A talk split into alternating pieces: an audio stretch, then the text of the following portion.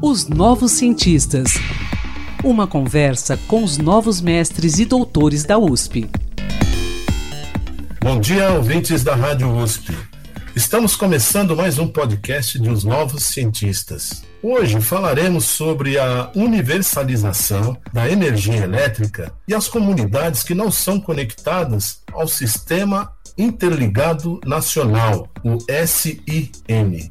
Esses locais não recebem energia nas suas residências por meio de linhas de transmissão que conectam grandes usinas geradoras, como Itaipu, com as distribuidoras locais de energia, como a Eletropaulo, por exemplo. No Brasil, até o início deste ano, havia cerca de 271 localidades no chamado sistema isolado, e muitas delas com acesso precário à energia elétrica. Nesses locais, a energia é disponibilizada por sistemas de geração térmica alimentados a óleo diesel, que implica num alto custo e no preço final da energia. O engenheiro químico Thales Borges Amaral analisou outra viabilidade de fornecimento a essas localidades e vai nos contar sobre seu estudo realizado lá no Instituto de Energia e Eletrotécnica, o IEE da USP. Bom dia. Tudo jóia, muito obrigado a você pela oportunidade, Antônio. Thales, nos dê um exemplo de uma localidade que está no que vocês denominam sistema isolado, né, o CISOL. Em que regiões ficam? Como que a energia elétrica chega até esses locais? Sobre o sistema isolado, no meu trabalho, eu tratei como a soma de todas as localidades que ficam na região. E pode ser uma vila com centenas de habitantes, ou uma comunidade com um ou dois mil habitantes, ou até uma cidade com dezenas ou centenas de milhares de habitantes.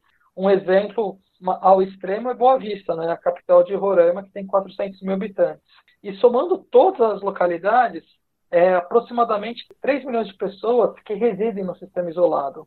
Agora, com relação à região, 99% das localidades estão na região norte do país. Isso acontece devido à dificuldade de acesso às linhas de transmissão para levar energia até essas, essas localidades. Dessa forma, cada localidade tem que gerar sua própria energia para o consumo local. E 99, 97% de toda a energia gerada no sistema isolado é proveniente por é, geradores térmicos alimentados a óleo diesel. Qual o custo médio desses sistemas de abastecimento de energia elétrica? Esse é um ponto muito interessante, viu, Antônio? Porque o custo é muito maior do que uma usina eólica, por exemplo. Quando a gente olha lá no sistema isolado, a geração térmica lá é de aproximadamente R$ 1.200, até mais de R$ 1.200 o megawatt-hora. Quanto num parque é, solar eólico, está entre 100 e 200 reais o megawatt-hora. É, e esse alto custo gera impacto para todos que consomem energia do sistema interligado, pois esse valor é recolhido das distribuidoras pelo chamado de CCC, que é a conta de consumo de combustível, que é um encargo do setor é, elétrico brasileiro pago por todas as concessionárias de distribuição e transmissão de energia elétrica, de forma a subsidiar os custos anuais de geração nas áreas não interligadas pelo Sistema Interligado Nacional. A CCE, que é a Câmara Comercializadora de Energia, ela divulga um relatório denominado Infocontas Setoriais, que ela mostra o orçamento da CCC. Você tem ideia, em 2019, quando eu estava fazendo o meu estudo, esse orçamento é de 6,3 bilhões. Em 21, eu fiz a consulta e já está em 8,8 bilhões. É significativo. Agora eu quero saber o seguinte: quem fornece essa energia? Quem fornece a energia é a distribuidora local. O, no caso, quando a gente vai dar um exemplo assim, no Acre, por exemplo, é a Energisa. No Pará é a Celpa. Porém, a ANEL, junto com a CCE, ela realiza um leilão para contratação de energia, onde empresas que têm interesse em gerar energia nos sistemas isolados dão um lance. E o menor lance de preço de energia é o BID, e com isso fica responsável em gerar energia nessa localidade. O seu estudo, né, na verdade, o que, que o seu estudo propõe em relação ao fornecimento de energia para esses locais? E, e, o seu estudo, ele indica ou ele inclui também, ou ele aponta para uma redução de custos? É, a proposta do meu estudo é substituir a geração de energia térmica que é exclusivamente alimentado a óleo diesel, por um sistema de geração híbrido. Seria por um sistema fotovoltaico, por um sistema de bateria, um gerador térmico a diesel.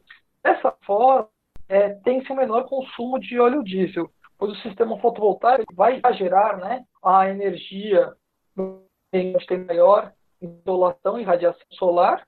Bateria ela é acionada nesse momento de transição entre o dia e a noite, e o sistema térmico ele é adicionado no período da noite. E com relação ao custo, eu vou deixar até mais claro no final, mas ele consegue ser mais atrativo. Ele consegue ser atrativo para algumas localidades, mas no geral, quando a gente trata de um lote, ele é muito, ele ainda é atrativo para a par consumidora quanto para o investidor. Que bacana. Agora eu quero saber, de fato, como é que você realizou sua pesquisa? Quanto tempo levou? E você chegou a visitar essas localidades aí, Otales? Eu não cheguei a visitar, porque o acesso é muito difícil para ir e alto custo também para a gente ir. Mas isso não impactou nada com relação ao meu estudo, né? É, o estudo eu demorei aproximadamente uns dois anos, que foi o tempo para conseguir coletar os dados, e conseguir desenvolver o do raciocínio.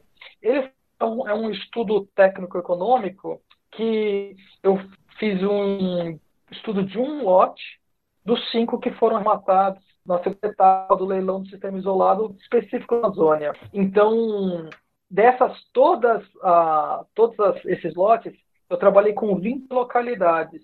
E nesses 20 localidades, eu busquei a informação real, que era de demanda local, de temperatura local, qual que seria o custo de equipamento para conseguir instalar lá.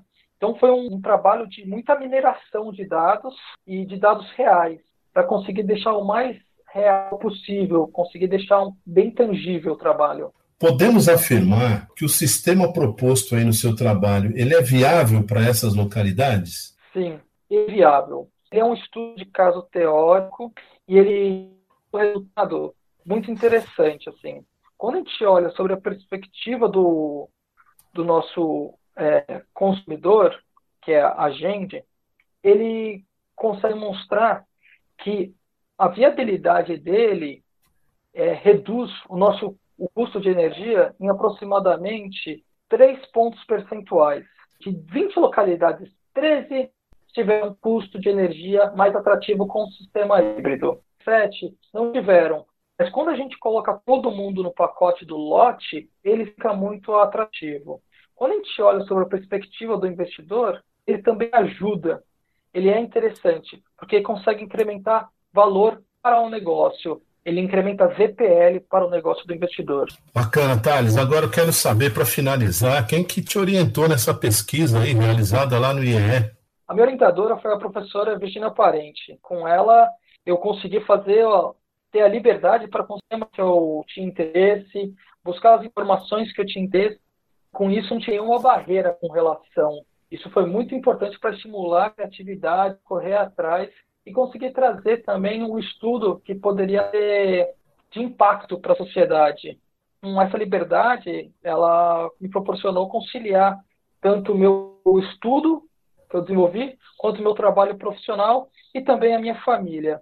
E a orientação dela foi fundamental para para o sucesso do meu trabalho. Legal, Thales. Muito obrigado aí pela sua participação aqui nos Novos Cientistas. Parabéns pelo seu trabalho, pela sua pesquisa. Claro, eu agradeço, Antônio. Muito obrigado pelo, pela oportunidade. Ok, Thales, um grande abraço e um bom dia. Abraço, tchau, tchau. Ouvimos então aqui mais uma edição do podcast Os Novos Cientistas. Eu sou Antônio Carlos Quinto e pesquisador. Se você quiser falar sobre seu estudo, sua pesquisa, envie-nos um e-mail para ouvinte@usp.br.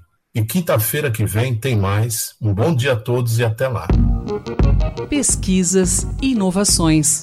Uma conversa com os novos mestres e doutores da USP os novos cientistas.